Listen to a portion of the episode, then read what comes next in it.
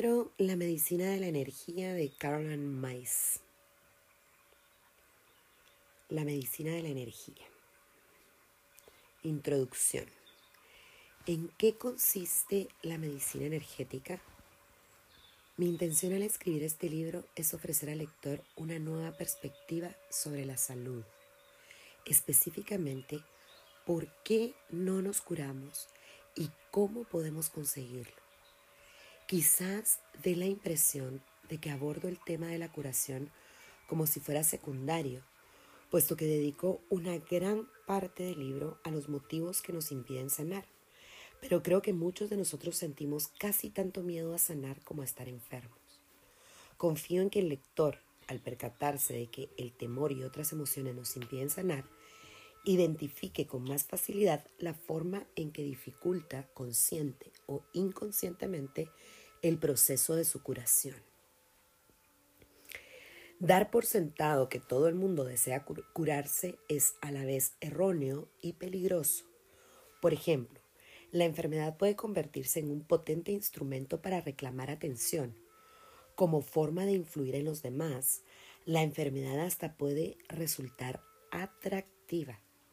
Por otra parte, la enfermedad puede transmitir el mensaje de que la forma de vida debe modificarse drásticamente, puesto que el cambio constituye uno de los aspectos más aterradores de la vida, quizás el temor al cambio sea mayor que el miedo a la propia enfermedad y como consecuencia los cambios necesarios son aplazados continuamente. Uno de los errores de la cultura holista de hoy en día consiste en la creencia de que la enfermedad es el resultado de una actitud personal negativa, ya sea debida a trágicas experiencias pasadas que contaminan nuestras mentes y nuestros cuerpos, o al mal karma de una vida anterior. Pero la actitud negativa no es la única fuente de la enfermedad. Esta también, perdón, esta también puede ser la respuesta a una plegaria y guiarnos físicamente hacia un camino de percepción y conocimiento que de otro modo nunca habríamos recorrido. La enfermedad puede convertirse en un catalizador que nos impulse a ampliar nuestra conciencia psíquica y comprender el profundo significado de la vida. A pesar de ser aterradora, la enfermedad constituye al mismo tiempo una invitación a penetrar en la naturaleza del misterio. La vida está llena de misterios que tenemos que explorar, pero que no debemos esperar resolver. Debemos vivir con las preguntas que nos formulamos sobre nuestra vida, incluso considerarlas nuestras compañeras y permitir que nos guíen hacia las regiones más recónditas de nuestro ser, donde descubriremos lo sagrado Confío en que este libro le ayude a hallar nuevas formas de abordar el significado de la enfermedad y otros desafíos que se plantean en la vida, a profundizar en los misterios de su ser y a avanzar en el camino personal que conduce a las regiones de lo espiritual. Si bien la enfermedad puede ayudarle a hallar su esencia sagrada, su unión con Dios, con la humanidad y con todas las criaturas, no es preciso que enferme para entrar en contacto con su espíritu y sanar su vida. He comprobado que las personas empiezan a comprender la naturaleza sagrada de su ser al investigar lo que yo llamo medicina energética. Existen siete centros de energía en nuestro cuerpo que según el sistema hindú se denominan chakras. Cada chakra corresponde más o menos a una zona de nuestro cuerpo. Yo concibo esos chakras como discos informáticos o unos unos bancos de datos energéticos en los que se almacena todo tipo de información. En el curso de mi trabajo he constatado que estos siete centros de energía se corresponden con los diversos problemas y desafíos que nos plantea la vida, los mismos que los siete sacramentos del cristianismo y los diez sefirot del árbol de la vida de la tradición cabalística judía también nos ayudan a resolver. Nuestro espíritu alcanza la madurez y comprensión de nosotros mismos en siete estadios de desarrollo espiritual. A medida que superamos esas etapas adquirimos distintas formas de poder interior. Los chakras y sus homólogos en los sacramentos y el árbol de la vida marcan una senda de evolución interior, constituyen los hitos de nuestro camino personal que nos conduce hacia una conciencia psíquica superior. Aprender el lenguaje de los chakras y fomentar estas cualidades espirituales refuerza nuestro cuerpo físico al mismo tiempo que nos ayuda a sanar o a conservar la salud. Un hombre llamado Ben, que asistió a uno de mis talleres terapéuticos mientras seguía un tratamiento contra un cáncer de próstata, reaccionó de inmediato cuando le expliqué la correspondencia entre los chakras, los sacramentos y el árbol de la vida. Para él constituían un nuevo lenguaje de curación. Ben comenzó a usar el lenguaje simbólico que enseño en mis talleres y que explico en este libro para su curación. Cada vez que iba a visitar a su médico para recibir tratamiento, pronunciaba antes una oración o mantra, mediante la cual invocaba el poder de los chakras, los sacramentos y el árbol de la vida a fin de activar su cuerpo. Al cabo de seis meses, su cáncer remitió. Como médica intuitiva, describo a las personas la naturaleza de sus enfermedades físicas y las distinciones energéticas que presentan en su cuerpo. A partir de la observación de los campos de energía que impregnan y rodean el cuerpo, obtengo información sobre experiencias importantes de la infancia, comportamiento y supersticiones, todo lo cual incide de forma decisiva en la salud física de la persona. Basándome en la información que percibo intuitivamente en sus campos energéticos, inclusive los chakras, le recomiendo la forma de tratar su dolencia tanto física como espiritualmente. El propósito de utilizar la medicina energética es tratar simultáneamente el cuerpo y el espíritu.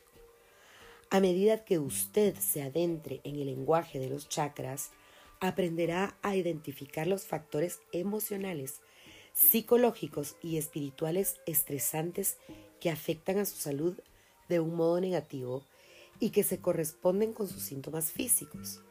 Asimismo, en su salud incide su grado de autoestima y su relación con los demás, su respuesta a experiencias o recuerdos traumáticos y la forma en que administra su energía en las situaciones cotidianas.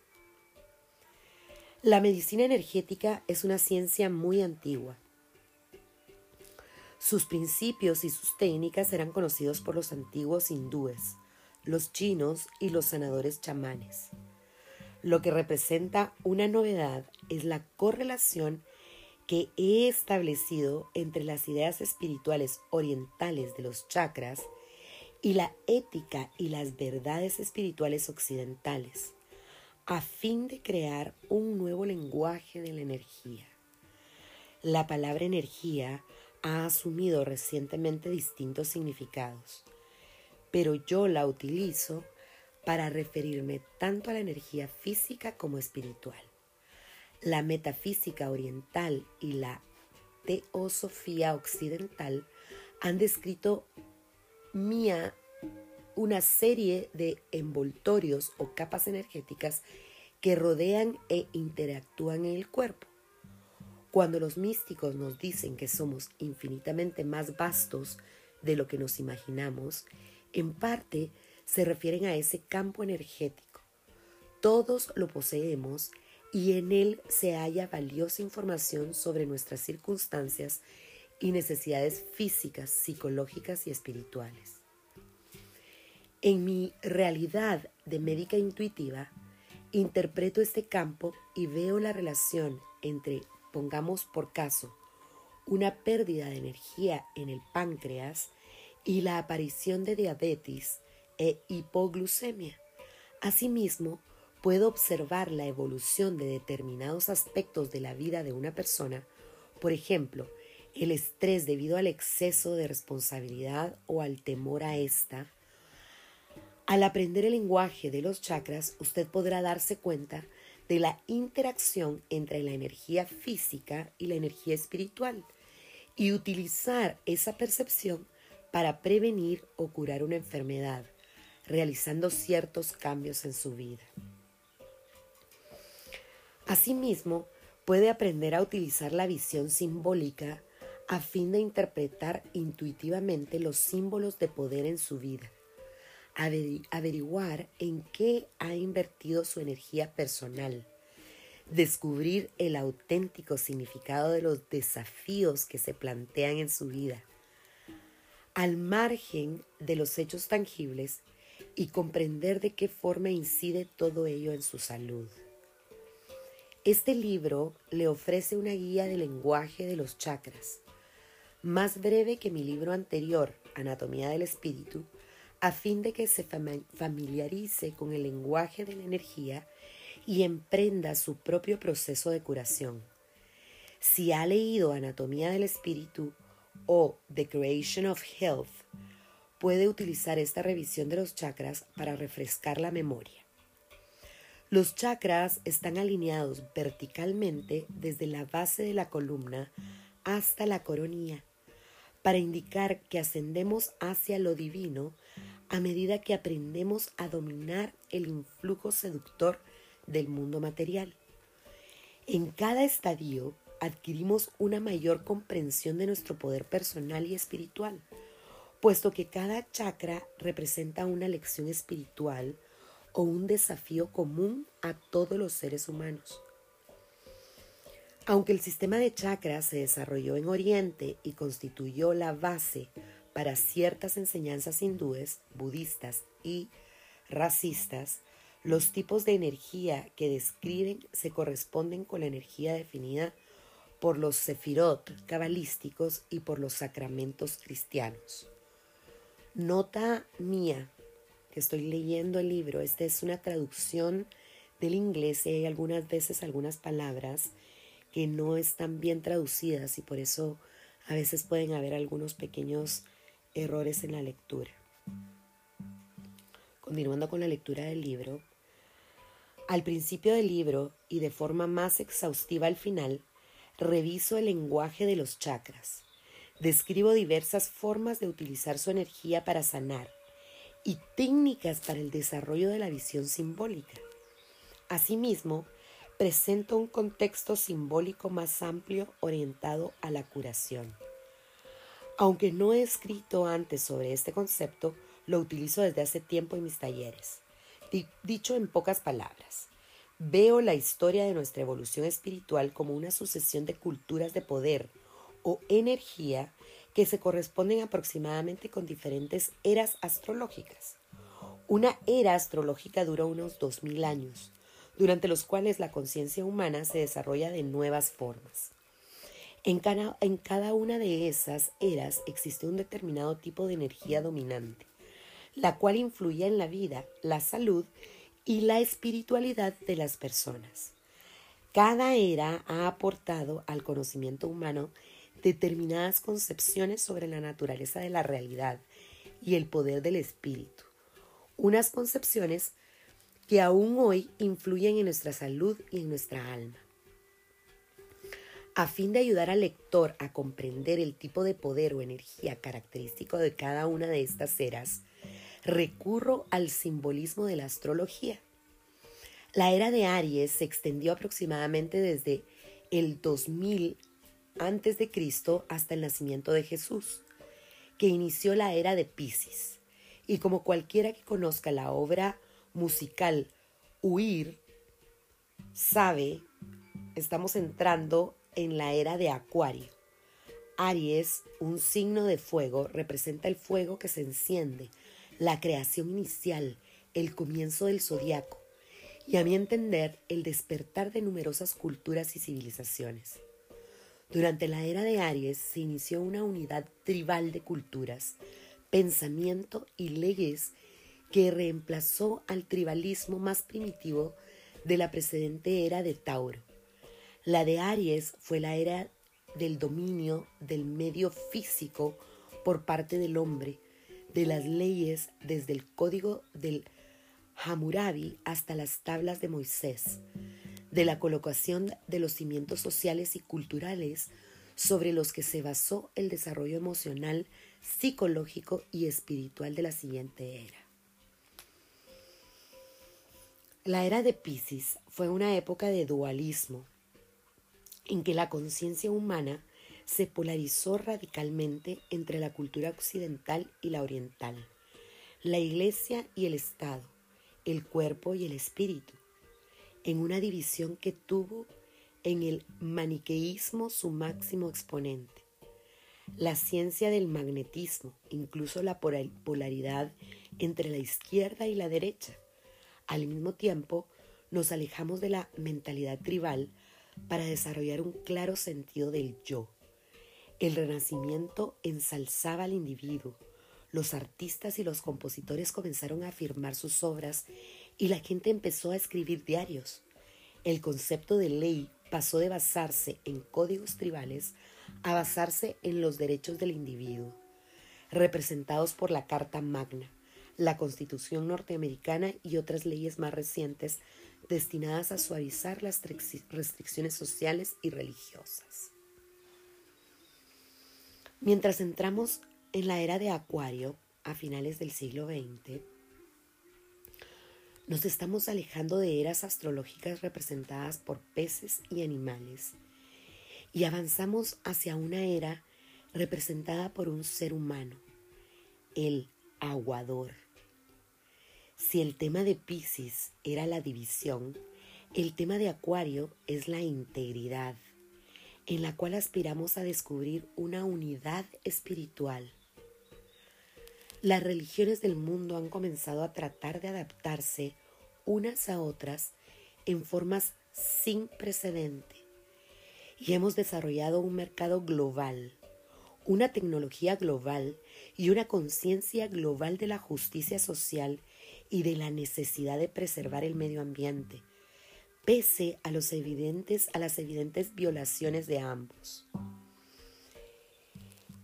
El cántico que se dejó oír por primera vez en la Convención Democrática de Chicago en 1968, Todo el mundo nos observa, se ha convertido en un canto tan profético como la descripción de Marshall McLuhan de la cultura mundial emergente como una aldea global.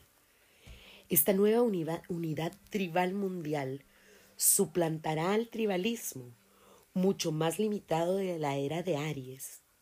Con cada era astrológica, la conciencia espiritual ha madurado y se ha producido una mayor toma de conciencia de nosotros mismos, del espíritu inherente a otra vida y del gran poder que nos rodea.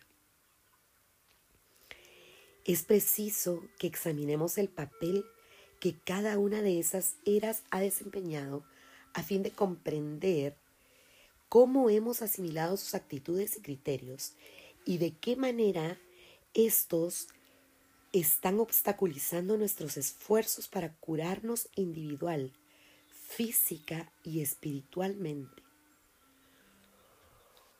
Con el paso de las diferentes eras astrológicas se han sucedido diversas mentalidades y distintos tipos de poder físico y espiritual. A estas actitudes y poderes yo los he denominado tribal, individual y simbólico. La comprensión de las características del poder propio de cada era astrológica nos permite reconocer que poseemos múltiples capacidades de percepción la percepción tribal es sensorial.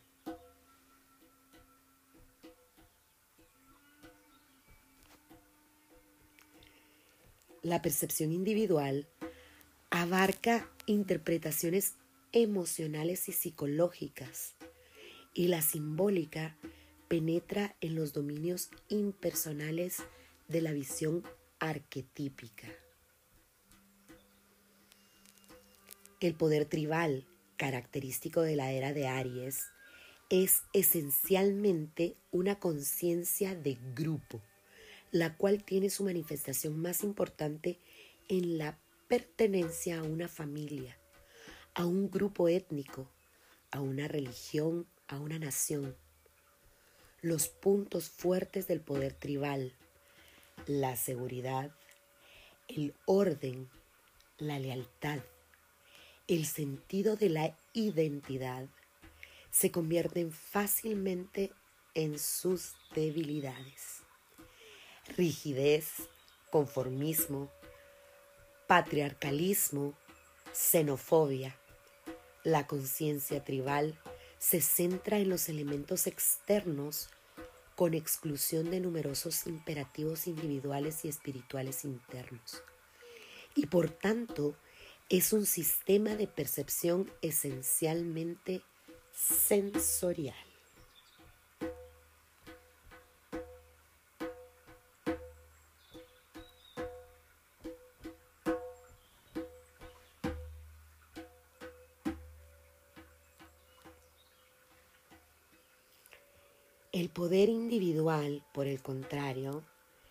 Está relacionado con nuestra identidad emocional y psicológica, simbolizada por la era de Pisces, durante la cual la ciencia y las artes florecieron y el valor del genio individual aumentó. Los puntos débiles del poder individual son un foco excesivo en el yo, el narcisismo y la tendencia a polarizar el bien y el mal, lo masculino y lo femenino, oriente y occidente, el conocimiento y la intuición, el hemisferio cerebral izquierdo y el derecho.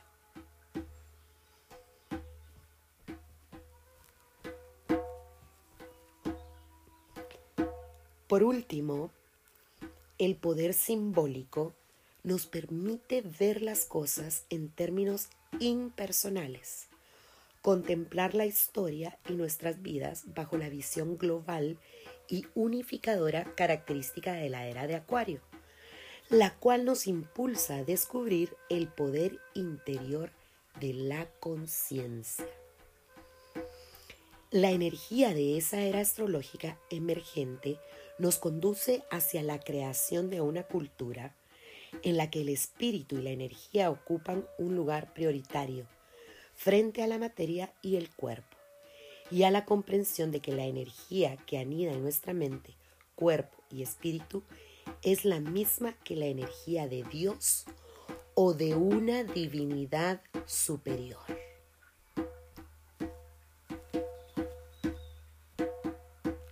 Sin embargo, mientras entramos en la era de Acuario, Mantenernos en la conexión con la energía evolutiva contenida en todas las eras anteriores es la misión.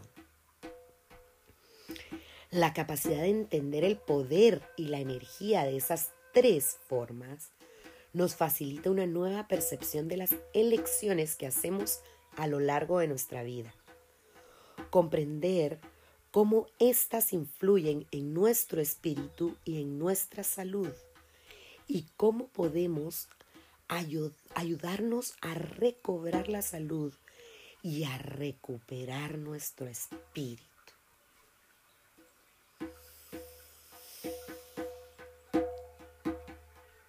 En el desarrollo de la historia vemos un reflejo de nuestra propia evolución espiritual y nuestra necesidad de adaptarnos al cambio. Las dificultades y la enfermedad forman una parte integrante de nuestro desarrollo espiritual. De igual forma que al analizar la historia del mundo, creamos un significado a partir de unos hechos aparentemente inconexos. También podemos crear un significado a partir de los problemas y los desafíos de nuestra vida cotidiana. Mi intención y esperanza es que toda esta información procure al lector un medio a través del cual abordar la enfermedad sin temor y afrontar los cambios con coraje. Espero que este libro le ofrezca unos métodos novedosos y útiles de verse a sí mismo, los factores que amenazan su salud y su capacidad de sanar. Mi deseo es que se vea a sí mismo en el contexto de la cultura actual, a fin de desarrollar la visión simbólica de este modo, confío en que logre encender el fuego sanador que reside en lo más profundo del espíritu humano, el cual le guiará a lo largo del camino de su curación. El fuego sanador que se ha apoderado de nosotros como individuos se halla también presente en todos los rincones del planeta. Una fuerza mucho más poderosa que nosotros nos impulsa a curarnos a nosotros mismos, nuestra cultura y nuestro entorno, a convertirnos en definitiva en una especie consciente. Por este motivo y muchos de nosotros deseamos estar sanos y tener plena conciencia propia y no sentirnos frustrados por nuestra incapacidad de alcanzar esa meta. Quizás al comprender la dinámica de esta nueva cultura de la que formamos parte, seamos capaces de convertirnos en unos seres humanos más sanos y de empezar a cumplir nuestro destino. Mientras enseño a las personas que asisten a mis talleres con el afán de sanar el lenguaje simbólico de los chakras, los sacramentos, el árbol de la vida y el contexto cultural que conduce a la curación personal, veo cómo ese lenguaje refuerza la creencia en la guía divina. Aprender a manejar esos símbolos metafísicos les ayuda a ponerse en contacto con la energía sanadora inherente a su espíritu. Conocí a Eli hace cuatro años en un taller terapéutico en Europa, durante una época en que yo estaba concentrándome en las similitudes entre los sacramentos, el árbol de la vida y el sistema de chakras. No sabía que Eli sería la primera persona con la que compartiría esta información. Durante una conversación privada, Eli me contó que desde hacía ocho años había tenido reiteradas experiencias con el cáncer. El primer tumor había aparecido en su pierna izquierda. Era un tumor pequeño y maligno, pero después de extirpárselo, los médicos le aseguraron que habían frenado su desarrollo. Cuatro años más tarde, Ellie descubrió otro tumor en su brazo. Fue operada de nuevo y los médicos le dijeron que habían logrado frenar el desarrollo de ese tumor, al igual que el primero pero su médico personal le recomendó que vigilara muy de cerca cualquier síntoma anómalo en su cuerpo. En la época en que nos conocimos, Ellie estaba recibiendo tratamiento para curar un tercer tumor que había aparecido otra vez en su pierna, tres años después del segundo. Ellie sabía que ese tumor también era maligno y se sentía aterrorizada, puesto que, por más que procurara llevar una vida sana, no lograba evitar que se le reprodujeran los tumores cancerosos. Además, Ellie estaba obsesionada por el temor de que cada pequeño dolor al margen de donde estuviera localizado pudiera ser un síntoma de otro tumor. Ellie estaba profundamente confusa porque sabía que hacía cuánto debía hacer para mantener limpio su organismo si la dieta, el ejercicio, la terapia, el yoga y diversos tratamientos holistas no daban resultado, ¿qué le quedaba por hacer? ¿Existía un Dios que realmente nos escuchara? Y de ser así, ¿dónde estaba ese Dios en su vida? Ha habido varios momentos en mi trabajo cuando no he sabido encontrar las palabras adecuadas y este fue uno de ellos. Como no sabía qué decir, expliqué a Eli que yo también me había hecho a menudo esas preguntas y nunca había recibido la respuesta de la manera en que la esperaba. Le dije que mientras trabajaba con mis clientes, utilizando el sistema de chakras como mi único punto de referencia, con frecuencia había pensado que el modelo, aunque antiguo y sagrado, era incompleto. Entonces un día cuando impartía clase a un grupo de alumnos, contemplé el modelo de siete círculos que había dibujado en la pizarra y en lugar de ver el sistema de chakras, me puse a pensar en los siete sacramentos cristianos. Poco después tuve una intuición parecida sobre el árbol de la vida, según aparece escrito en la Cabala judía. Me maravilló la unión de esas tres tradiciones sagradas y el hecho de que la voz de lo divino me mostrara el caudal de energía sagrada que pasa a través del cuerpo. Describí a Eli la unión de esas tres tradiciones espirituales y añadí que para beneficiarse de su poder debía contemplar su unión a través de una lente simbólica. Le pedí que interpretara el bautismo, el primer sacramento, como la representación de su capacidad de contemplar su vida y las personas que formaban parte de ella, junto a su relación con la tierra, como un don que le había pedido que aceptara. Le propuse que añadiera no solo el significado de Shekinah, Shekinah, que representa una unión con la comunidad de la humanidad, sino una energía de Gaia, la fuerza vital de la naturaleza. Mientras yo hablaba, Eli cerró los ojos y comprendí que escuchaba mis palabras con gran atención. Le pedí que sintiera esa conexión con la tierra y con su vida y que la dirigiera hacia su primer chakra, con la imagen de que se estaba reconectando totalmente al sistema vital.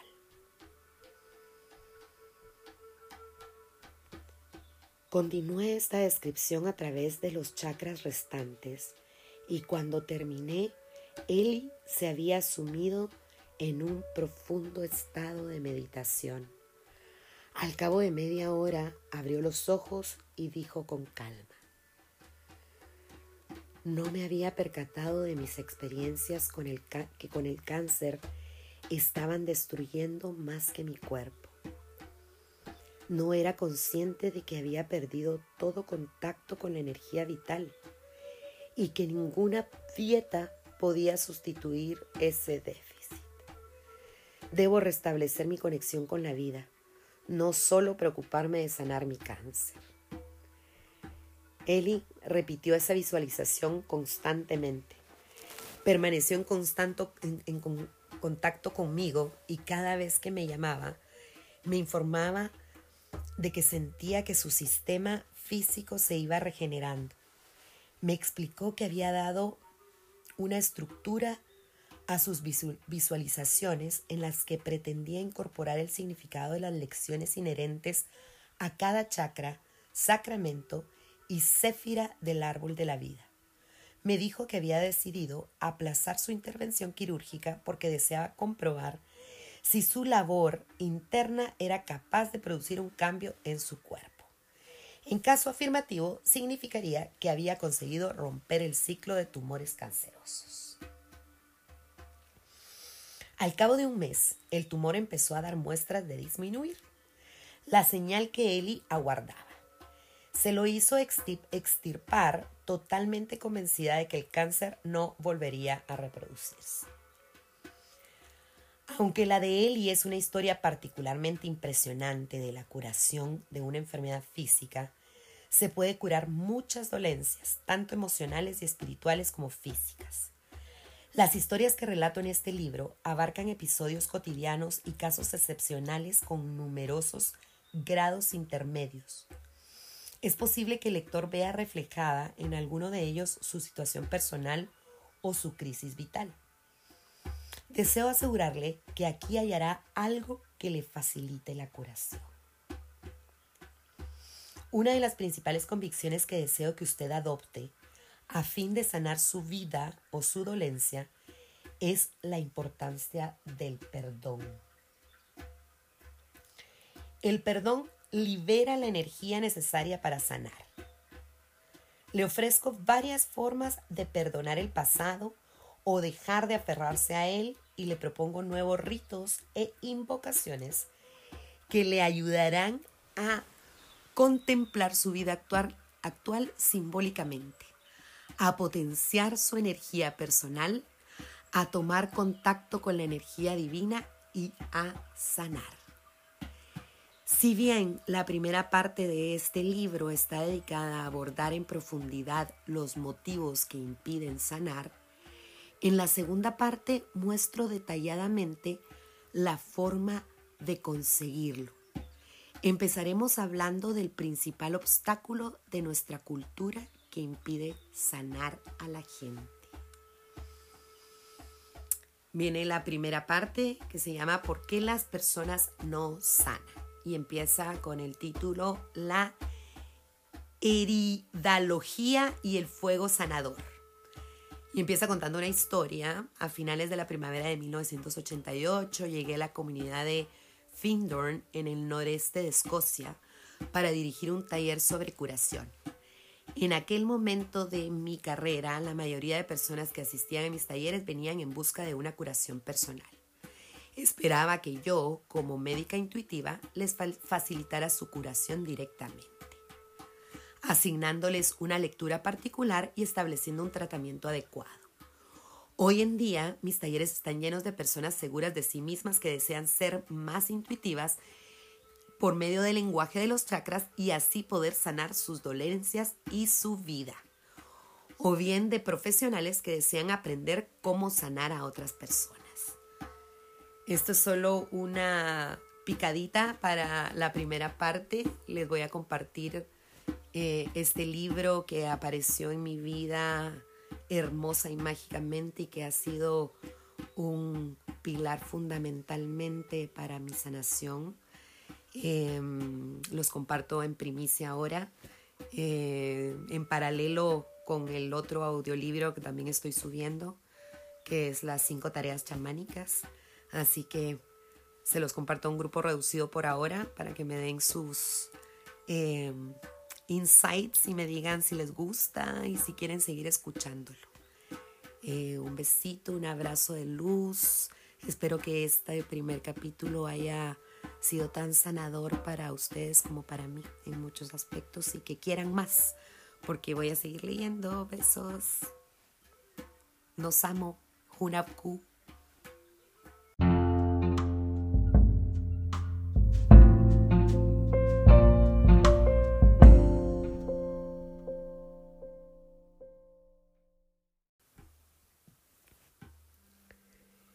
Libro La medicina de la energía de Caroline, Caroline Miss. Primera parte. ¿Por qué las personas no sanan? La heridalogía y el fuego sanador. A fines de la primavera de 1988 llegué a la comunidad de Findorn, en el noreste de Escocia, para dirigir un taller sobre curación. En aquel momento de mi carrera, la mayoría de personas que asistían a mis talleres venían en busca de una curación personal.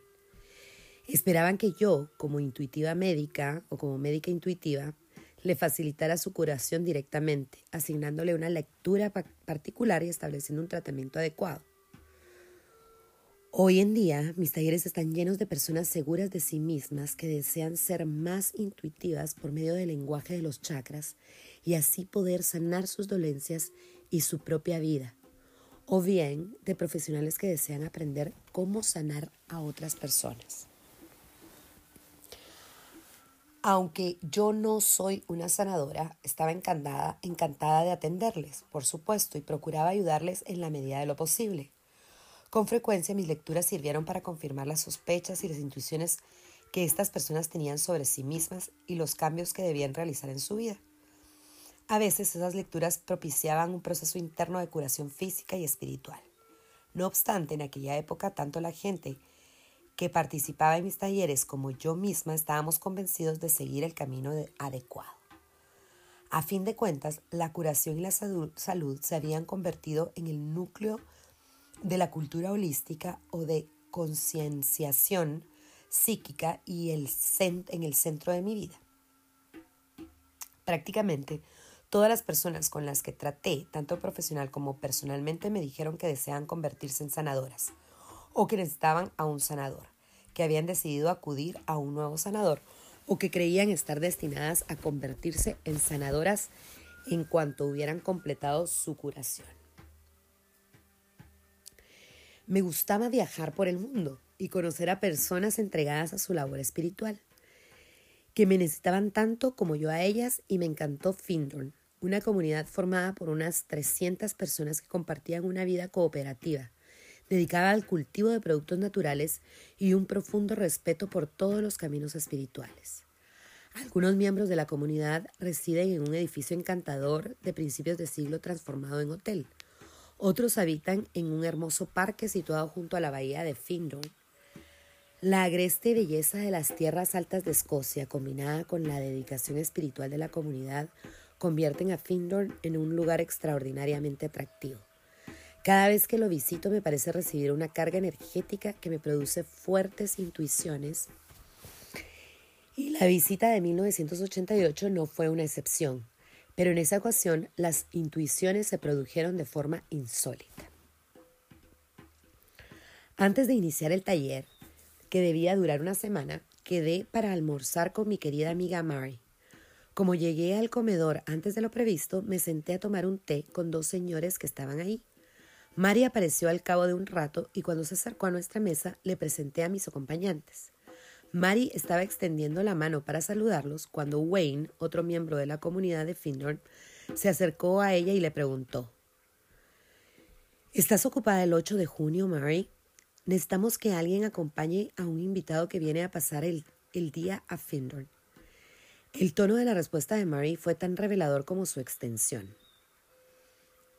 El 8 de junio, replicó con brusquedad. ¿Has dicho el 8 de junio?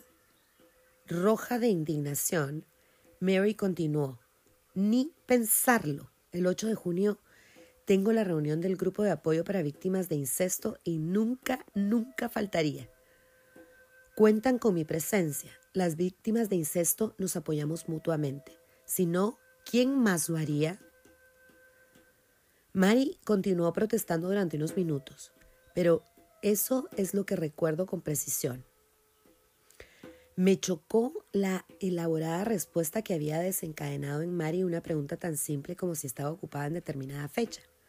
Wayne pareció no darse cuenta de la curiosa reacción de Mary, simplemente le dio las gracias y se marchó. Pero yo me quedé estupefacta. Más tarde, mientras almorzábamos, pregunté a Mary. Era preciso que, al responder a la pregunta de Wayne, informaras a esos tres hombres que de joven había sido víctima de un incesto que sigue resentida contra todo el género masculino y que intentaras controlar el tono de la conversación con tu ira? Lo único que te ha preguntado Wayne era si estabas ocupada el 8 de, junio. Y como respuesta le das a esos tres hombres un mini cursillo de terapia.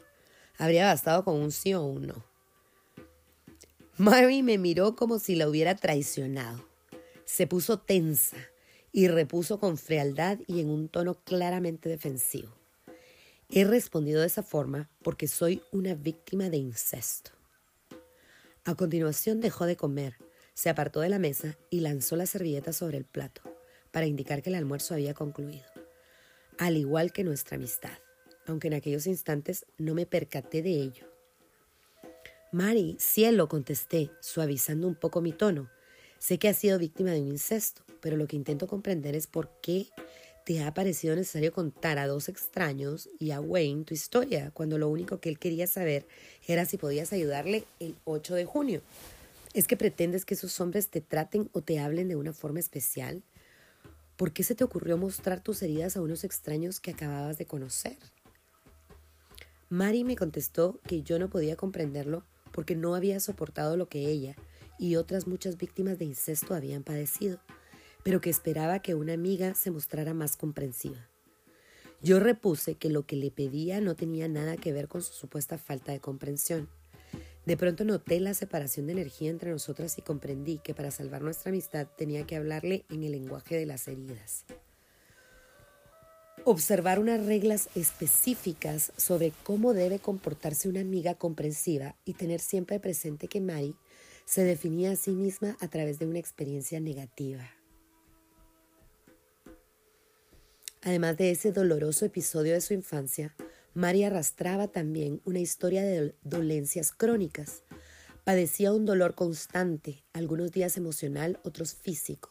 Aunque era amable y siempre estaba dispuesta a ayudar a sus amigos, prefería la compañía de personas que hubieran sufrido algún trauma en su infancia.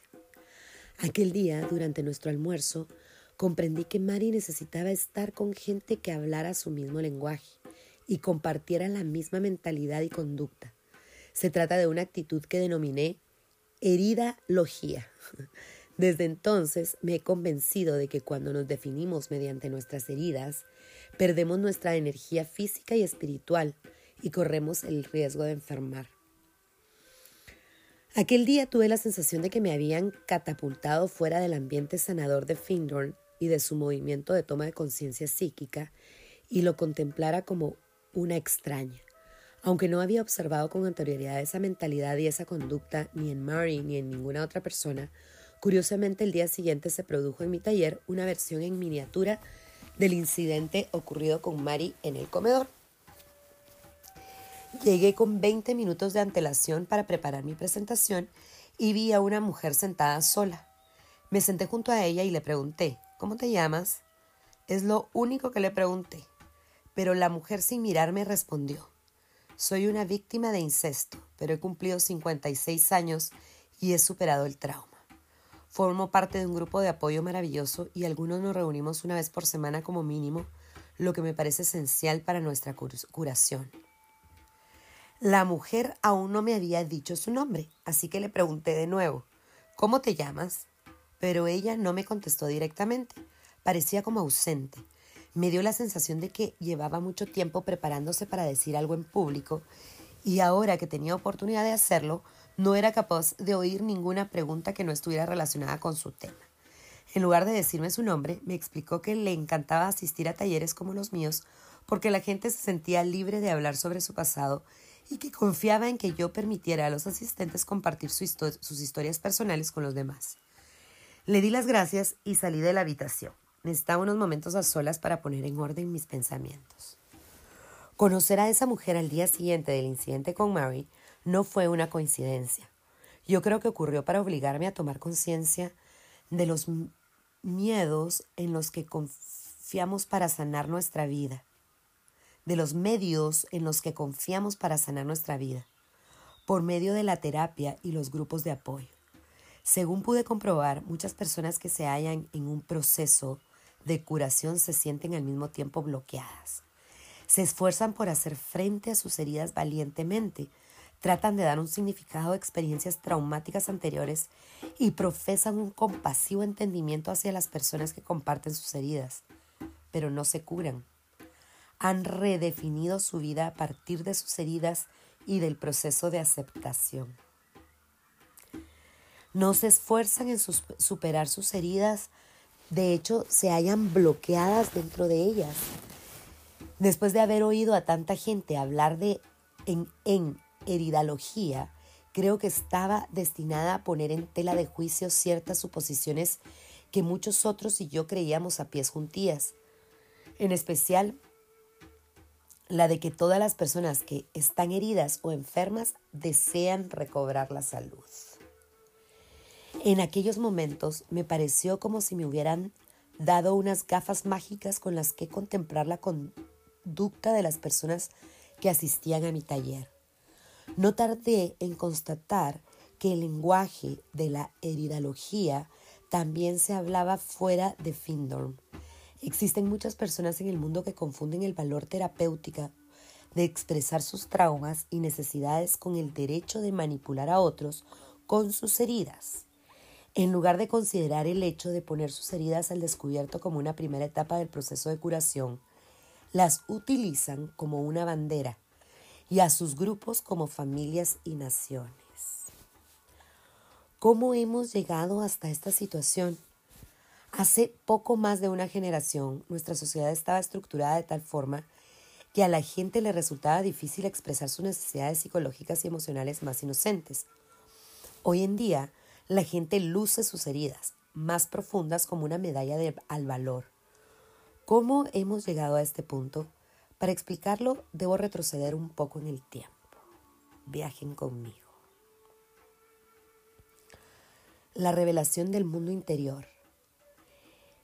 Inicié mi trabajo como médica intuitiva en 1983, cuando empecé a intuir enfermedades en otras personas. En aquella época carecía de una formación profesional, pero había fundado con otra gente una editorial dedicada a libros relacionados con la conciencia psíquica, la salud y la medicina alternativa o complementaria. La editorial publicaba relatos en primera persona sobre curaciones, junto a obras de autores con una orientación científica que escribían sobre las últimas novedades y hallazgos en tratamientos médicos que entonces se consideraban alternativos. Esos años en que trabajé como editora e intuitiva médica me proporcionaron una educación complementaria tan rica que ahora pienso que esta formación personal debía de estar dirigida por una fuerza superior. Los innumerables manuscritos que recibíamos relatando historias personales revelaban el profundo temor que sienten las personas al enfrentarse a una enfermedad terminal. Pero muchas historias mostraban al mismo tiempo el poder del espíritu humano para catalizar un proceso de sanación capaz de restituir la fuerza vital, otorgar significado a una dolencia y curar una enfermedad crónica o presuntamente terminal. De vez en cuando llegaban a mis manos el manuscrito de un paciente que había perdido la batalla por la vida física, pero había conquistado una profunda paz interior. La sensación de haber completado su vida y estar dispuesto a pasar al estado siguiente, la muerte del cuerpo. Nuestra cultura a, de los, a principios de los años 80 estaba ávida de métodos curativos y buscaba la experiencia o estado anímico que encendiera un fuego sanador. Cuando yo inicié mis talleres en 1984, el campo de la medicina alternativa había establecido un nuevo vocabulario para describir la curación psicológica y emocional. La gente hablaba abiertamente sobre su salud física, mental y espiritual. Compartir los detalles del pasado de uno se convirtió en una práctica habitual y la gente comentaba sin recato sus experiencias de incesto y abusos sexuales. Los límites sociales que con anterioridad habían delimitado lo que era aceptable socialmente se habían disipado dando paso a una nueva forma de intimidad instantánea. Esta nueva intimidad surgió de la cultura terapéutica de los años 60. Con anterioridad, los secretos de familia, informes financieros, afiliación política, problemas laborales y rumores sobre quién se acostaba con quién eran considerados una información íntima, compartida solo por miembros de la familia y allegados, hasta el hecho de preguntar a alguien a qué candidato presidencial había votado era considerada una pregunta extremadamente personal. Se consideraban temas difíciles de comentar abiertamente, incluso con amigos de confianza, antes de los años 60 carecíamos de vocabulario para compartir con otros el contenido más íntimo de nuestra vida emocional. Las necesidades emocionales personales aún no se habían introducido en nuestra cultura. No estábamos acostumbrados a hablar de nuestras experiencias psicológicas más profundas y creíamos que bastaba con cumplir con nuestro trabajo y nuestras responsabilidades familiares para satisfacer nuestras necesidades físicas y emocionales básicas. Además, con anterioridad a los años 60, la sociedad consideraba que las personas que acudían a un psiquiatra padecían trastornos psíquicos. En 1972, la noticia de que el candidato a la vicepresidencia, Thomas Eagleton, compañero de candidatura de la Casa Blanca de George McGovern, se había sometido a psicoterapia, bastó para frustrar sus esperanzas políticas. La noción de superar un trauma por medios terapéuticos no se había impuesto en la sociedad, por lo que la gente creía que cualquier trastorno no físico equivalía a una enfermedad mental. Las personas temían hurgar en las regiones recónditas de la mente y del corazón y se resistían a explorarlas. Quienes lo hacían adquirían fama de rebeldes, excéntricos, místicos eremitas o marginados. La mayoría de la gente no quería saber nada de sus fuerzas internas y vivía convencida de que si su mundo externo era estable, su mente y su corazón alcanzarían de forma natural un cierto grado de satisfacción. La era terapéutica generó una nueva dimensión de pensamiento. Nos reveló nuestro mundo interior. Cada paso que dábamos nos aproximaba a nuevas percepciones sobre nosotros mismos, las cuales derribarían las barreras que habíamos erguido en torno a nuestra psique y nuestras emociones. El concepto de nosotros creamos nuestra realidad se puso de moda. La fascinante idea de que poseemos un poder decisivo personal y espiritual arraigó en la imaginación popular y la autorresponsabilidad se convirtió en un nuevo término de poder. Aplicábamos esos criterios a cada aspecto de nuestra vida y muy especialmente al proceso de curación. La gente anhelaba levantarse y proclamar, no solo que estaba enferma, sino que era responsable de su enfermedad, como si esa confesión pública tuviera en sí misma un poder de que garantizara la curación. En mis talleres y otros a los que asistí, las personas tras describir la enfermedad que padecían, se apresuraban a añadir, sé que es mi responsabilidad. Si antes se consideraba tabú comentar en público nuestras emociones, en ese momento había pasado a ser un requisito imprescindible para curarnos. Animada por la noción de que sus dolencias físicas eran consecuencia de una herida emocional, la gente se ponía a hurgar en su vida interior a fin de exorcizar toda actitud, recuerdo o pensamiento negativo. Creía que si lograba rescatar ese impulso emocional secreto o liberar esa experiencia infantil negativa, su sistema biológico le recompensaría restituyéndole la salud. Prácticamente todas las personas que conocí durante esos años estaban convencidas de que les bastaba con profundizar en las zonas recónditas de su psique para recuperar la salud. Curiosamente, todos los asistentes a mis talleres que llevaban a cabo ese rito espontáneo de confesión pública irradiaban entusiasmo y esperanza. En ocasiones, cuando su pasado era extremadamente dramático, su confesión arrancaba encendidos aplausos del resto de participantes. Yo también creía, al igual que los asistentes a mis talleres, que la clave de la curación física se ocultaba en la psique estaba convencida de que poseíamos una energía interior que contenía el combustible necesario para reorganizar nuestra bioquímica y reconstruir nuestro cuerpo. En ocasiones una persona que había logrado superar una enfermedad, que no solo había conseguido que la enfermedad remitiera, sino que se había curado por completo, se convertía en nuestros talleres en una celebridad. Durante las pausas todos nos congregábamos en torno a la persona que se había curado a sí misma para preguntar, ¿cómo lo has conseguido?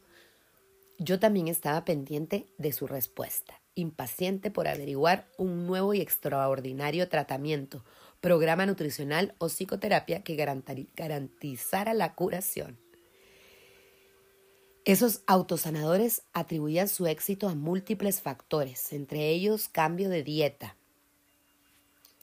terapia de vitaminas, baños de lodo, hipnosis, recuerdos de experiencias anteriores, ejercicios físicos y limpieza del colon.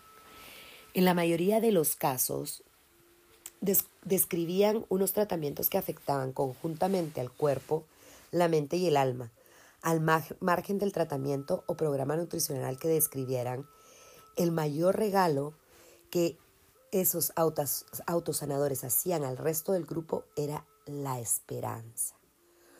Los que lograban recuperar la salud eran considerados una prueba viviente de que el esfuerzo personal encaminado a descubrir los secretos de la psique y a sanar, asistiendo a talleres, leyendo libros y aprendiendo a expresarse, llevaba invariablemente a una total curación.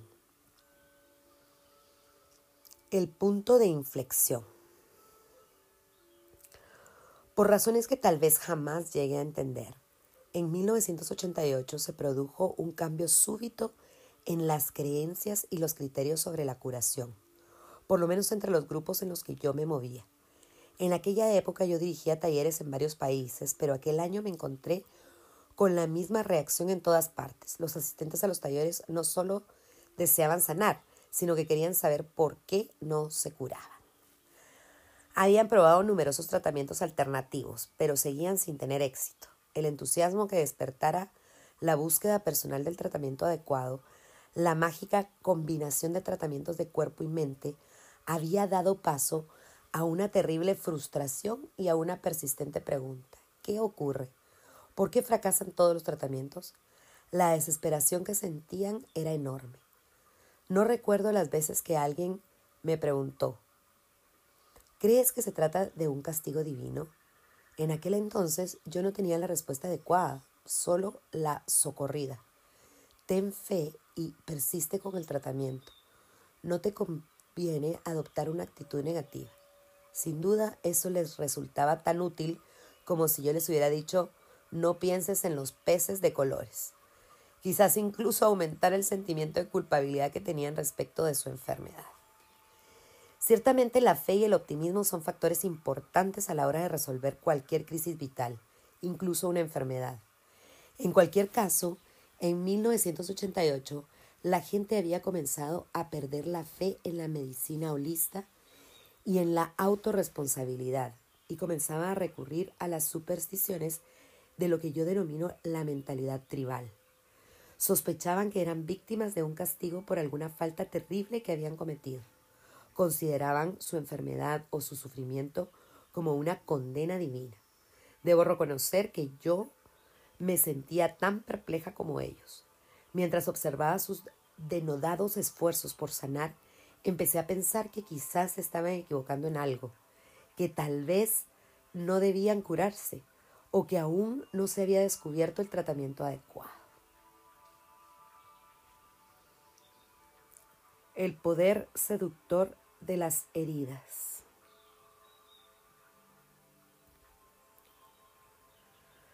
A raíz del fatídico almuerzo con Alary en Findorn y posterior encuentro con la víctima del incesto en mi taller, con Mary, empecé a vislumbrar en dónde residía el problema. Durante los años siguientes me centré en mi idea de la heridalogía. Aprendí a leer entre líneas en lo que decían los asistentes a mis talleres. Empecé a discernir cuando una persona se hallaba en un estado concreto del proceso de curación en el cual requerían un testigo cuando alguien había descubierto el valor comercial, entre comillas, de su herida, es decir, su valor manipulador. Cuando aprendas una nueva palabra, escucha con atención, me había dicho mi tía favorita, siendo yo niña, porque comprobarás que todo el mundo la utiliza. Mi tía tenía razón, y en cuanto empecé a comprender la heridalogía, constaté que la mayoría de asistentes a mis talleres conversaba en ese nuevo lenguaje, mientras compartía abiertamente sus historias personales con otros participantes. En ocasiones esos intercambios asumían un cariz competitivo y daba la impresión de que una persona trataba de eclipsar las experiencias dolorosas de la otra.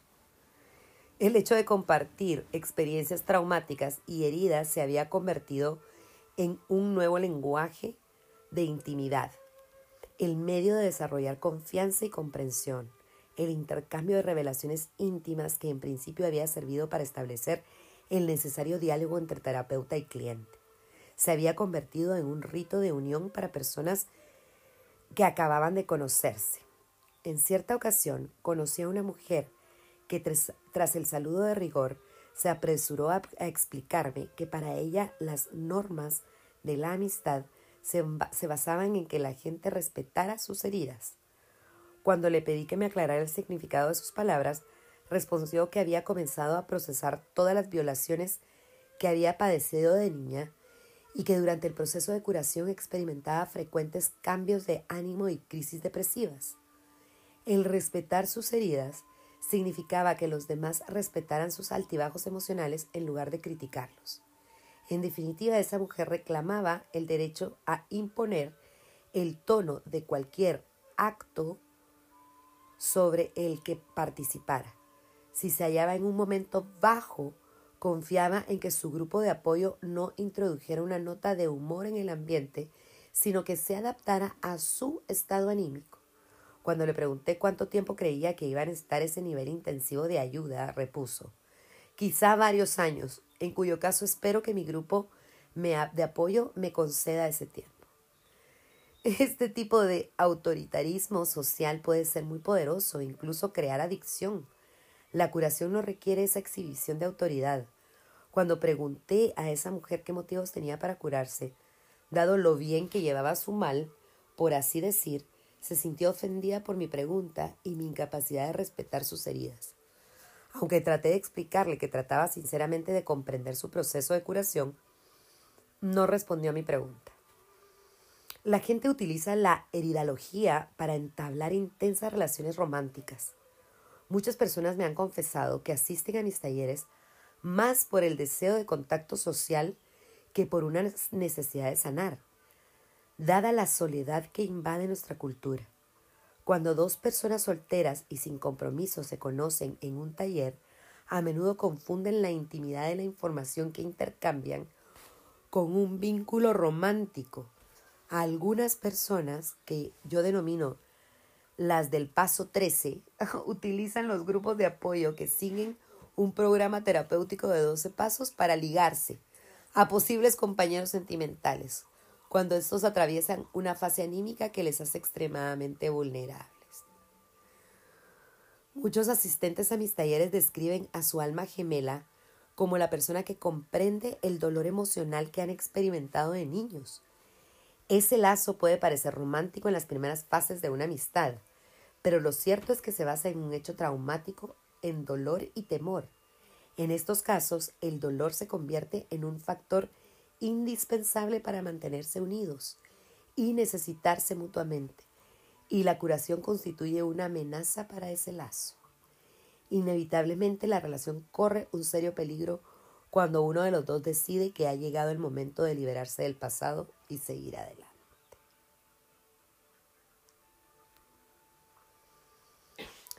No me malinterpreten. Todo tipo de grupos de ayuda, desde los AA hasta los programas de 12 pasos, pasando por gente que ayuda a las personas que perdieron a su padre o a su madre de niños, proporcionan un apoyo vital. El hecho de compartir heridas evidentemente establece un clima de liberación entre los miembros del grupo, en ocasiones por primera vez en sus vidas, y les permite evocar recuerdos dolorosos y explorar sus sentimientos y temores juntos y junto a compañeros comprensivos que les apoyan sin juzgarles. El ambiente cálido y comprensivo que constituye prácticamente una consecuencia automática de este nivel de intercambio de experiencias, ofrece a sí mismo a los miembros del grupo una vida social que antes de asistir a sus talleres no tenía. Otra amiga mía, Jane, me dijo en cierta ocasión, las personas de mi grupo de apoyo se han convertido en mi nueva familia. No me juzgan como lo hace mi familia biológica. Ahora ya no necesito acudir a mi familia. Ciertamente la intención que anima a esos grupos de apoyo es honrosa y merece nuestro aplauso. Muchas personas se han beneficiado y siguen beneficiándose de su participación en ellos. Sin embargo, aparte del apoyo que ofrecen, existe otra dinámica que me hace cuestionar su valor terapéutico. Las personas para quienes el grupo de apoyo se ha convertido en una parte importante de su vida social desea naturalmente continuar formando parte del mismo indefinidamente. Pero debido a que el criterio implícito para seguir siendo miembros de ese grupo es que se deben estar continuamente su apoyo, es preciso aceptar el mensaje, no explícito que el grupo transmite, no te cures. Es decir, para seguir formando parte de un grupo de apoyo uno debe permanecer separado de otros amigos y de su familia. Esta dinámica me recuerda un célebre dicho de Buda. Mis enseñanzas son una balsa destinada a ayudarte a cruzar el río. Cuando alcances la otra orilla, abandónala y sigue adelante con tu vida. La otra orilla era la metáfora que empleaba Buda para describir la iluminación, la meta de todas sus enseñanzas. Una vez iluminado, sigue adelante con tu vida no cargues constantemente con la balsa. No tenemos por qué cargar continuamente con nuestras heridas.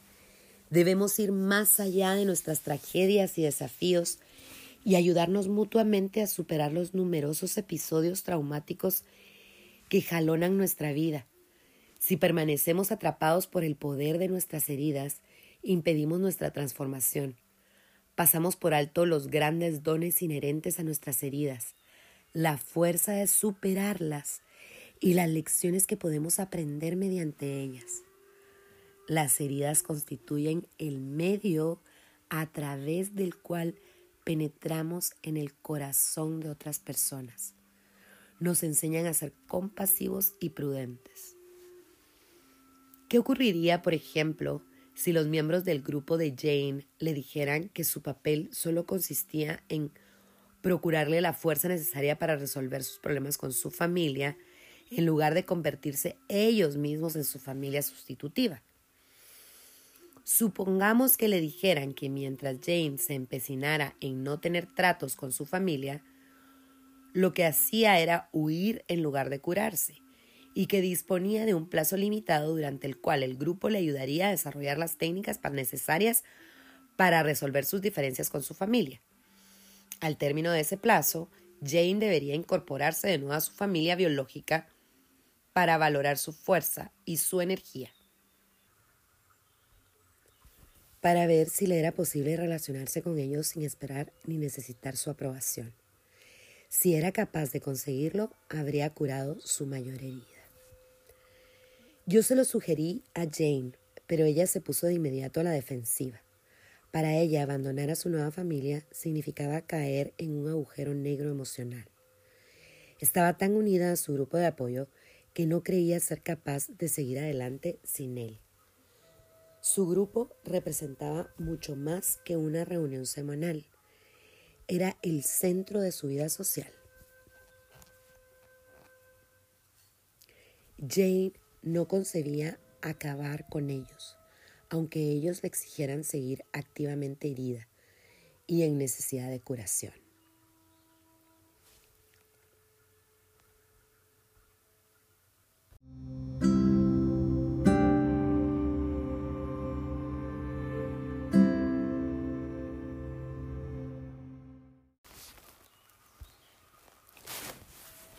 La medicina de la energía, primera parte, segunda parte de la primera parte. Su cuenta corriente celular. Para comprender las peligrosas implicaciones de la heridalogía, en primer lugar, debemos examinar la naturaleza de la energía que anima nuestra vida en la Tierra. Cada uno de nosotros posee centenares de circuitos de energía conectados entre sí. Una energía que diversas culturas han denominado de forma diferente. El aliento divino de la vida que lata en cada uno de nosotros, lo que los indios llaman prona y los chinos chi.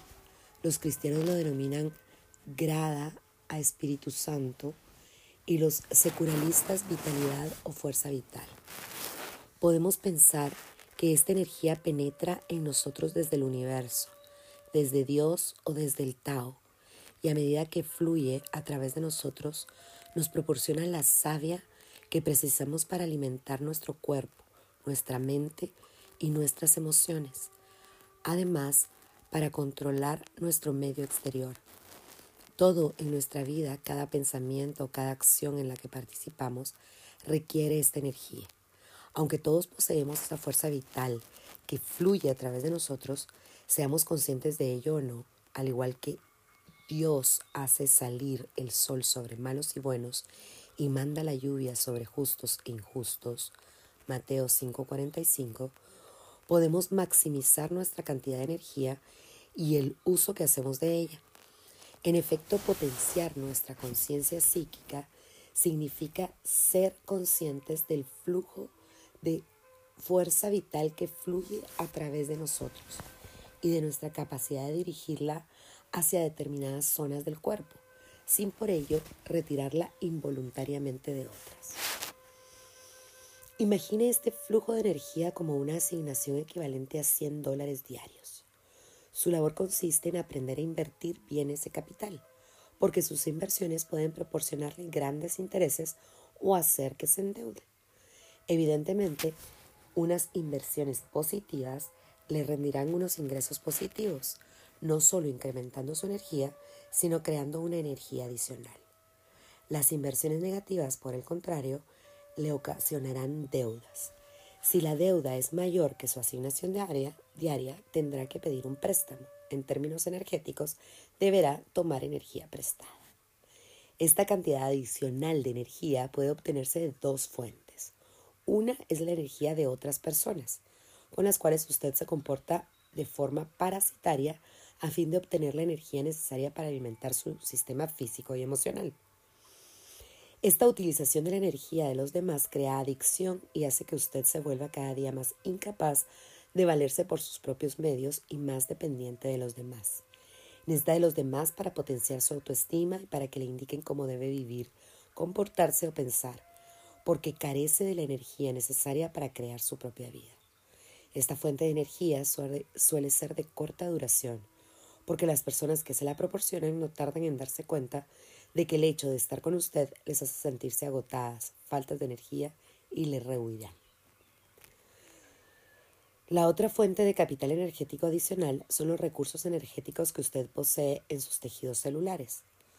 Todas las células de su cuerpo deben cargarse de energía diariamente para sobrevivir, al igual que también necesitan agua todos los días. Debe emplear su asignación diaria de capital energético en alimentar su sistema físico y emocional. Si mantiene su cuerpo en perfectas condiciones, puede alimentar su creatividad, sus relaciones, su necesidad vital de optimismo, pero cuando extrae demasiada energía de su cuenta corriente celular, se endeuda. Cuando mayor es la deuda, más se debilita su tejido celular.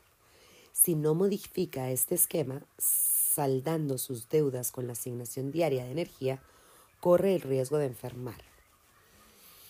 El seguir aferrado a los acontecimientos negativos de nuestro pasado resulta caro, prohibitivamente caro. Es como tratar de mantener vivos a los muertos y exige una tremenda cantidad de energía.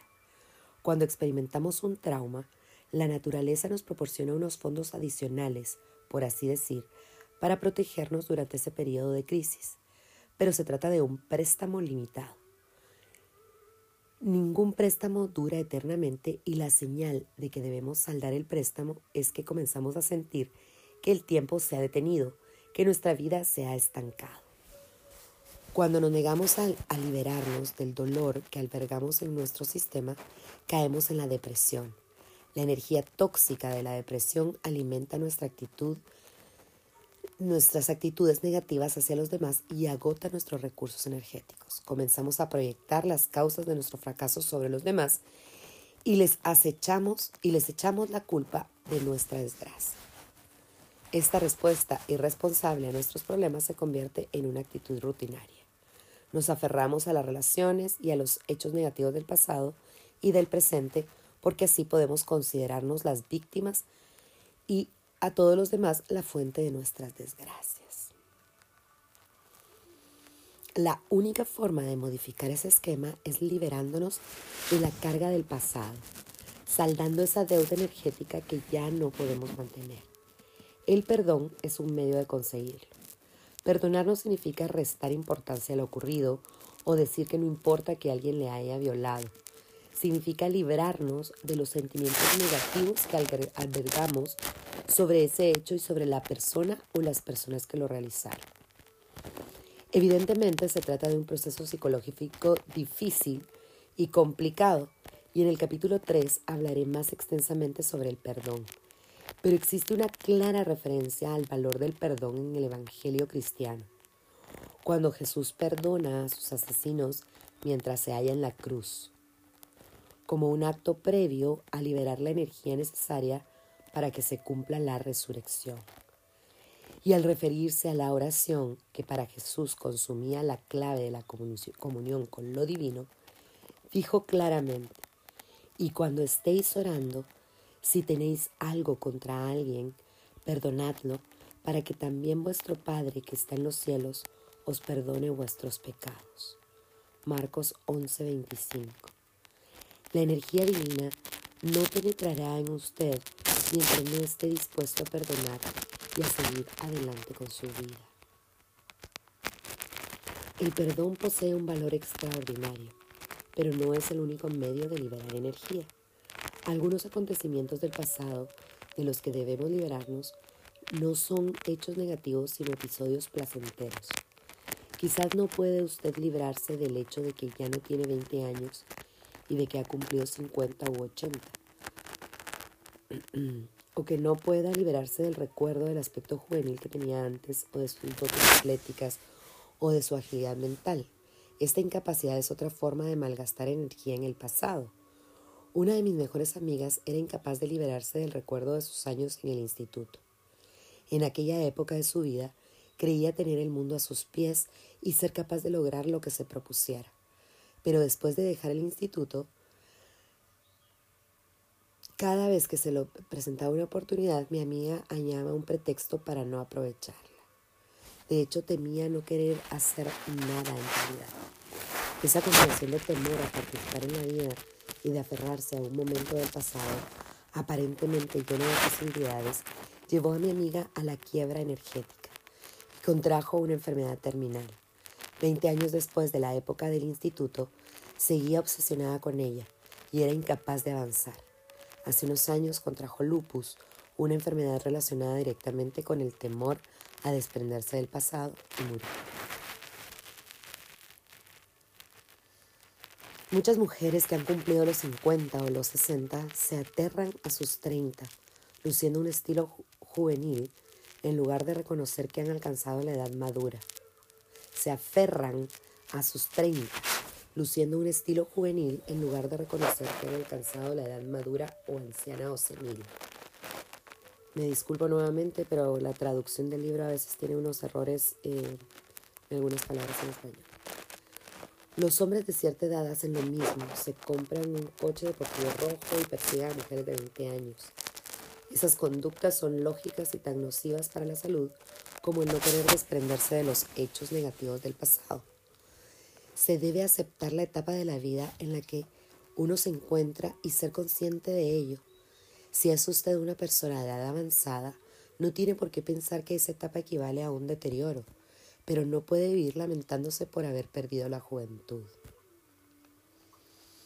El rechazo a liberarnos del pasado, ya se trate de hechos negativos o positivos, significa el desperdicio de una parte de su cuota diaria de energía. Si comienza a perder energía y no hace nada para recuperarla, su cuerpo físico se debilitará inevitablemente. El, problema puede comenzar de manera muy simple usted empieza a sentirse decaído, hasta falta de energía. Si no presta atención, esto puede llevarle a contraer una infección vírica, gripe, jaqueca, migrañas o náuseas.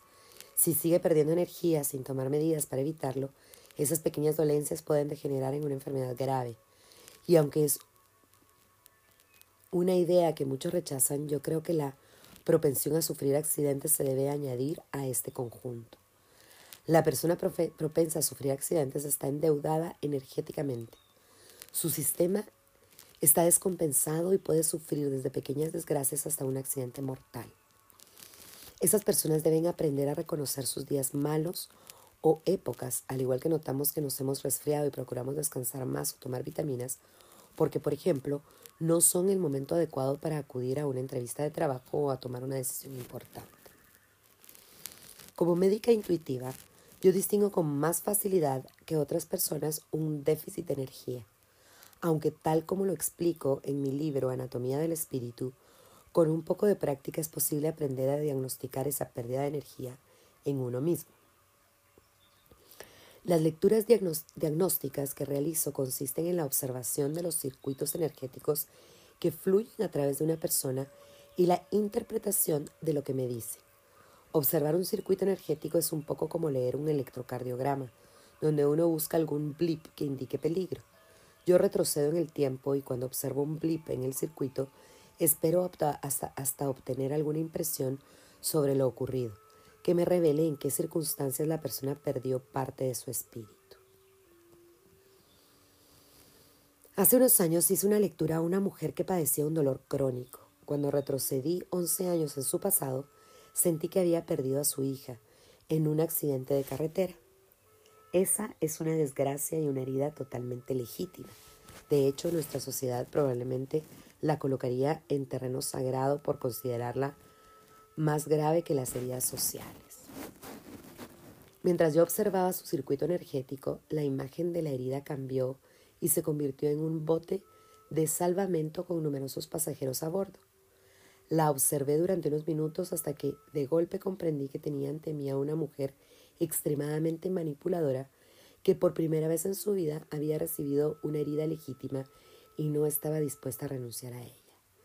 Lloraba la pérdida de su hija, por supuesto, pero otra parte de su personalidad pensaba, esto no está mal, esta mujer utilizaba la herida para legitimar el aspecto manipulador de su carácter. He conocido a muchas personas que utilizan un trauma de su infancia y lo convierten en el derecho a manipular a los demás, a mostrarse amargadas o enojadas con el mundo entero. Esta mujer acabó reconociendo que era una persona carente de principios éticos en lo tocante a su negocio y que cada vez que alguien le plantaba cara, ella esgrimía su herida para obligar a la otra persona a pedirle disculpas. Dios mío, perdóname si la he contrariado. Sinceramente, ¿quién es capaz de renunciar a ese tipo de poder? De modo que yo le dije, sin duda la muerte de su hija representó para usted un dolor muy intenso y grave, pero usted se ha beneficiado de esa trágica situación, le ha sacado el máximo partido y no está dispuesta a renunciar a ella. Esta herida le ha proporcionado un poder que nunca tuvo antes. La mujer reconoció que yo estaba en lo cierto, pero, pese a confesarlo, observé en su rostro que deseaba seguir aferrándose a su herida. ¿Por qué es tan difícil renunciar a una herida? Yo creo que todos nacemos con una serie de percepciones sobre lo que creemos que es cierto. Una de esas percepciones es que si renunciamos a ciertas cosas, nuestra vida cambiará y lo cierto es que tenemos, mm, tememos más el cambio que la muerte. En cierta ocasión ofrecí una charla sobre ese tema en la Universidad de New Hampshire, ante un público de unas 600 personas. Una mujer de aspecto muy pacífico e incluso sumiso me pidió que aclarara lo que estaba diciendo sobre renunciar a nuestro lenguaje de heridalogía. Yo repuse que nos negamos a renunciar a él porque se ha convertido en nuestro principal lenguaje de intimidad y que todo lo demás, nuestras relaciones sentimentales, nuestra vida social, lo hemos creado en torno a nuestras heridas. Para la mayoría de la gente, añadí, la idea de renunciar a ello es insoportable. En ese momento, la mujer se levantó de, un salto, como si hubiera recibido una descarga eléctrica y gritó. No me gusta lo que dice, no me gusta porque si renuncio a este lenguaje de heridas, no tendré nada que decirle a nadie. No me gusta ni una pizca. La herida social. Los casos como el de esta mujer y el de Jane no son raros. La heridología se ha convertido en un fenómeno social que se extiende por todo el mundo y representa un cambio en la conciencia global. Durante las cuatro últimas décadas, la sociedad americana se ha afanado en sensibilizarse ante la necesidad que tiene la gente de resolver sus traumas, pérdidas y violaciones personales. Nuestra cultura es más consciente de los trastornos emocionales postraumáticos y del impacto de unas violaciones emocionales y sexuales que con anterioridad a los años 60 eran prácticamente invisibles. La revolución sexual, el movimiento holístico y la cultura terapéutica han logrado que la mente tribal reconozca la magnitud criminal de esas violaciones personales anteriormente consideradas menos traumáticas que los daños físicos. Una vez que la mente tribal, el nivel de conciencia social más primitivo orientado hacia la supervivencia, identificado con la etnicidad, la nacionalidad y la realidad consensual, hubo reconocido las consecuencias psicológicas y emocionales de esas violaciones, reaccionó con la formación de grupos de apoyo para ayudar a las personas heridas emocionalmente con la promulgación de leyes que criminalizaban las violaciones psicológicas y emocionales. Estas y otras medidas terapéuticas eran correctas y muy necesarias. Pero seguramente debido a que las heridas emocionales son muy poderosas, las actitudes culturales han ido más allá de la adopción de medidas terapéuticas adecuadas hasta llegar a una hipersensibilización ante las demandas y reivindicaciones de las víctimas. Maestros, médicos, sacerdotes, empresarios e incluso miembros de la familia se ven de pronto obligados a andarse con extrema cautela a la hora de tratar con niños o miembros del sexo opuesto por temor a ser acusados de conductas impropias. Yo misma, como organizadora de talleres terapéuticos, recibí un contrato que contenía una cláusula sobre una nueva política de acoso, en la que se identificaban nueve métodos de conducta reconocidos oficialmente como ofensivos. Entre paréntesis, esto es causante de heridas, cierre de paréntesis. Estas conductas eran sutiles y menos sutiles y van desde, van desde contar chistes hasta tocar a otra persona pasando por una conducta verbal ofensiva y por no informar sobre la conducta ofensiva de otra persona. Evidentemente, las personas que fueron objeto de abusos sexuales y traumas en su juventud necesitan ayuda para hacer frente a su pasado y valorar sus actos. Pero estos adultos tienen otras alternativas, aparte de asesinar a sus violadores. Estos este tipo de medidas, aunque bien intencionadas, animan a buscar la herida en encuentros sociales y buscar la conducta ofensiva en circunstancias totalmente inocentes. Una sacerdote episcopaliana me explicó hace poco que se había llevado un gran disgusto al enterarse de las nuevas medidas adoptadas por su iglesia que prohíben a los miembros de la parroquia abrazarse. Como director espiritual, con frecuencia toco a mis clientes para infundirles ánimo, Ahora no solo me prohíben tocarlos, sino que debo dejar la puerta abierta durante las sesiones de dirección espiritual o confesión que son totalmente privadas. Su reacción ante estas medidas fue sacarse el título de masajista terapéutica para estar autorizada, por así decirlo, a tocar a sus clientes. El poder de la herida ha alcanzado también a nuestros tribunales.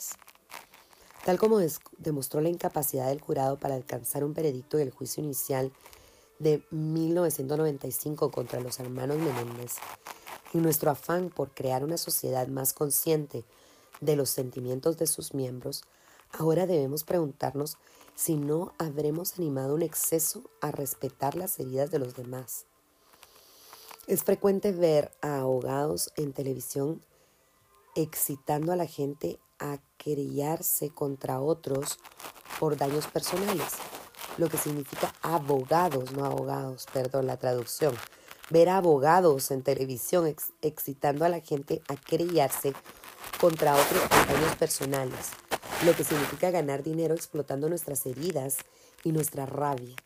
El mensaje social es que las heridas representan una fuente de ingresos. Sanarlas no te reporta ninguna ventaja. En nuestra cultura mediática, las normas que rigen nuestra vida cambian a gran velocidad. La respuesta cultural a la nueva toma de conciencia sobre las heridas emocionales ha consistido en sensibilizarse hacia ellas, pues toda curación, en el caso de un individuo o de una sociedad, empieza por la identificación de las heridas. Pero esta identificación constituye tan solo la primera parte de la curación el proceso de sanar requiere superar el dolor. No pretendo decir que debamos pasar por alto los efectos de nuestras heridas en nuestra conducta cotidiana, pero sí debemos evitar recrearnos en traumas pasados hasta el extremo de agotar las reservas energéticas que posee nuestro cuerpo al utilizar la energía que deberíamos invertir en el presente. El propósito de una toma de conciencia según el significado que damos a ese término, es ser conscientes de los sutiles desarrollos energéticos que se producen en nuestro cuerpo y en nuestro espíritu, y obrar en consecuencia. El desarrollo de esta conciencia psíquica conlleva implicaciones muy variadas con respecto a la manera en que vivimos. El intercambio de ondas vibratorias o energéticas que se producen cuando nos hallamos en el exterior, por ejemplo, es distinto del que se produce cuando estamos dentro de un edificio o cuando estamos al sol en vez de alejados del sol. Cuando estamos al sol, no solo sentimos calor y nos bronceamos, sino que un campo de ondas vibratorias se une al nuestro y potencia la calidad de la energía que fluye a través de nuestro cuerpo.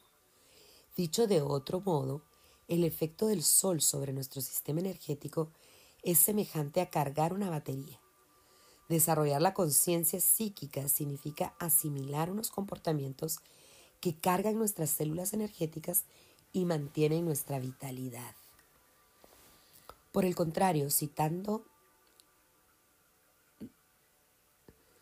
Por el contrario, si tanto nos despreocupamos o abusamos de la energía y de la vida, pagamos una deuda energética.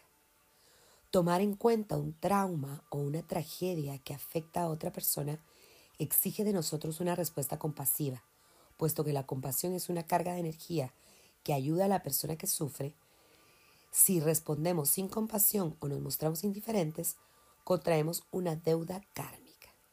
Cuando nos percatemos del poder de la energía que constituye el núcleo de la vida, no solo es una medida de vigor, descubriremos el poder contenido en nuestros pensamientos, no solo con respecto a nosotros mismos, sino a los demás.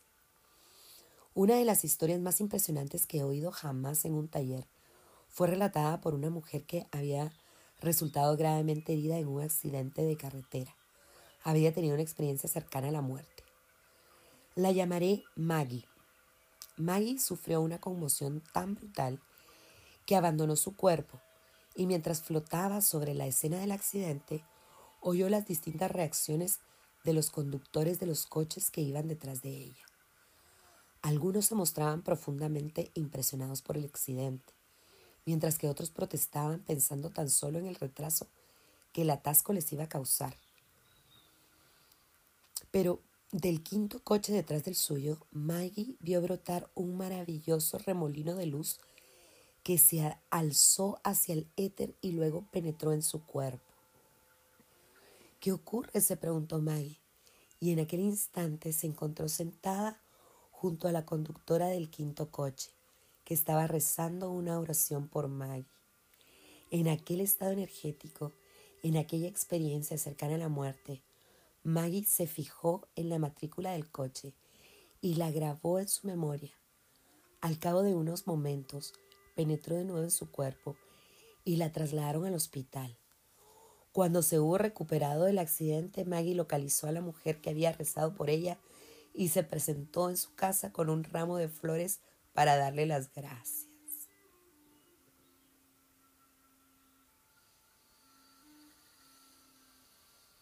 La recuperación del espíritu.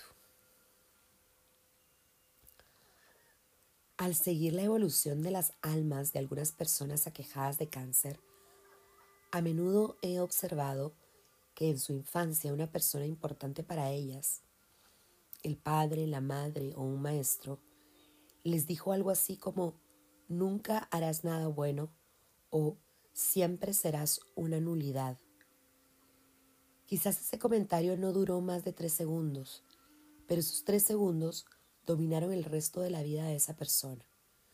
Si alguien puede estar dominado por un comentario de tres segundos, ¿cree usted que será capaz de crear su propia realidad? Yo no.